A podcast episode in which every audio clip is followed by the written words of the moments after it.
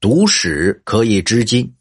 司马光曾在《资治通鉴》记载，一代女皇武则天毒杀了自己的亲生儿子李弘，但在五代时期的《旧唐书》中却无此记载。那么，武则天毒杀亲子是否真有其事呢？武则天是中国唯一的女皇帝，同时或许也是全天下最冷血的母亲。根据史料记载。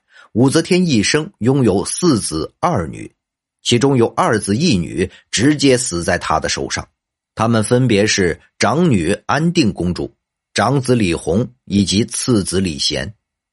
而武则天之所以弑杀亲子，原因只有一个，那就是为了权力。安定公主出生时，武则天还只是个昭仪，为了扳倒王皇后，她狠心闷死了自己刚刚出生的女儿。并嫁祸在王皇后身上，而这一毒计直接导致王皇后的倒台以及武则天的上位。武则天被封为皇后之后，原来的太子李忠惨遭废黜，而唐高宗则将武则天长子年仅五岁的李弘封为太子。与狠厉的武则天不同，李弘是个相当仁厚的太子。李弘早年曾和老师学习《左传》。并读到楚世子米商陈弑杀君王的故事，李弘忍不住眼舒叹息。这种事为臣子的不忍听闻。圣贤经典应该记载垂范后世的好事，为什么要记载这个？老师回答说：“孔子写《春秋》，善恶之事都加以记载，是为了褒扬善行以劝谏大众，贬斥恶行以告诫后世。”书写米商臣的罪行，正是令其罪恶遗臭万年。李弘又说：“这种事情不仅讲不出口，听闻也不忍心，请让我改学别的书。”老师闻言称赞太子仁德，随即改授《礼记》。李弘之所以对楚世子米商臣弑父的故事如此反感，是因为在他心中。父母与子女的亲情是天下最纯洁、最无私的感情。李弘对于自己的父母有着无穷的敬爱。唐高宗李治一生多病，李弘自小便为父亲亲试汤药，每日忧思，以至于行销骨立。他实在无法想象世上竟有子弑父、父杀子的惨事。对于父母，李弘有着无限的爱。对于百姓，李弘也有着仅仅只属于王者的仁德。他体恤民情，赈济百姓，多次向父亲提出建议，修正不合理的律法，因此在民间颇有名望。出于对李弘的欣赏，唐高宗授予他监国的职责。当时他仅仅只有十一岁。一年后，李治又吩咐李弘每五日在光顺门听诸司奏事。二十岁时，唐高宗东巡于洛阳，留李弘在长安监国。在长安的深宫中，李弘无意中发现自己的两个姐姐益阳公主和宣城公主仍被幽禁于其中。她们本是武则天情敌萧淑妃的女儿。萧淑妃死后，她们便一直处于关押状态，年纪早过了三十，但却仍然没有出嫁。对于姐姐的遭遇，李弘自然非常不忍，于是他奏请唐高宗释放两个姐姐，并立即将她们出嫁。就这样，在李弘的仗义直言下，益阳公主和宣城公主终于获得了自由。然而，李弘的这一善行却遭到了母后武则天的记恨。在旁人看来，李弘的行为是不可多得的善举，但在武则天看来，这完全是在拆自己的台，打自己的脸。武则天一向讲究赶尽杀绝，怎能将仇敌的后人放虎归山？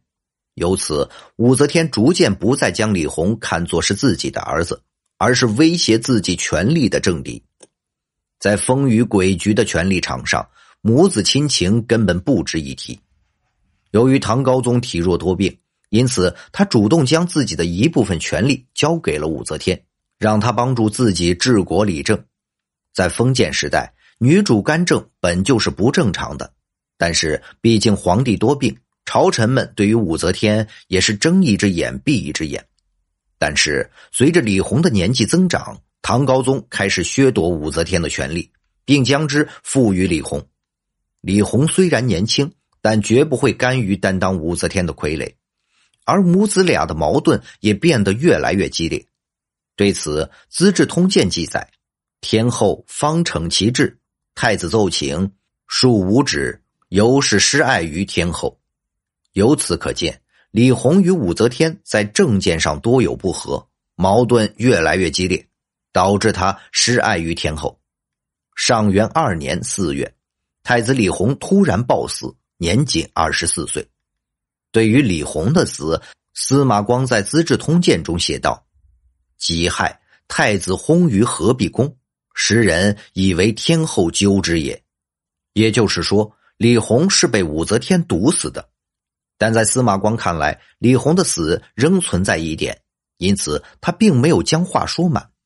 但实际上，在唐朝。武则天杀子便已经传得沸沸扬扬，例如中唐名臣李泌就曾对唐肃宗说：“高宗有八子，睿宗最幼，天后所生四子，自为行帝，故睿宗第四。长曰长曰孝敬皇帝，为太子监国，人民孝悌。天后方图临朝，乃纠杀孝敬，立雍王贤为太子。相比于北宋时期的司马光。”距离武则天时代不过数十年的李泌，自然更有发言权和说服力。而且李泌当着唐肃宗的面污蔑他的曾祖母，怎么看都是死罪。因此，在当时人看来，以武则天的视权如命的秉性，肯定容不下分割自己权力的李弘。毕竟，武则天的最终目的是坐上天下至尊的位置。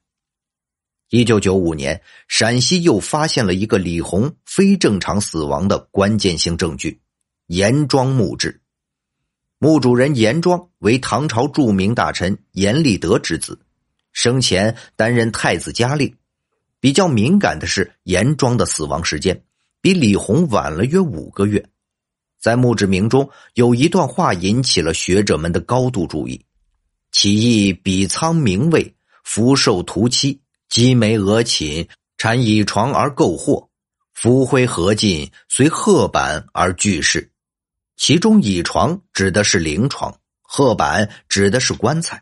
也就是说，严庄是与乙床鹤板一起死的，而乙床鹤板的主人很可能就是指李弘。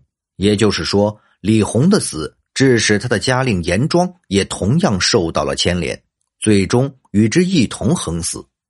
因此，在很多学者看来，这则墓碑暗示李弘的死绝非正常死亡。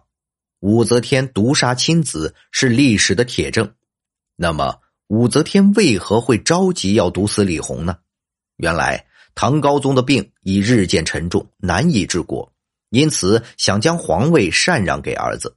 在给李弘的祭文中，李治写道：“朕方欲禅位皇太子，而疾避不起。”以身罔命，加以尊名，可是孝敬皇帝。很显然，如果真让李弘当上皇帝，对于武则天的称制计划来说，自然是个巨大的打击。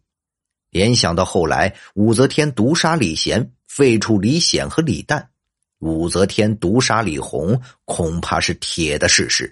《资治通鉴》绝没有说谎。由此可见，《资治通鉴》的史学价值是相当过硬的，是经得起历史的考验的。好了，以上就是本期的内容。如果您喜欢我们的节目，欢迎订阅、点赞、转发，感谢大家的支持。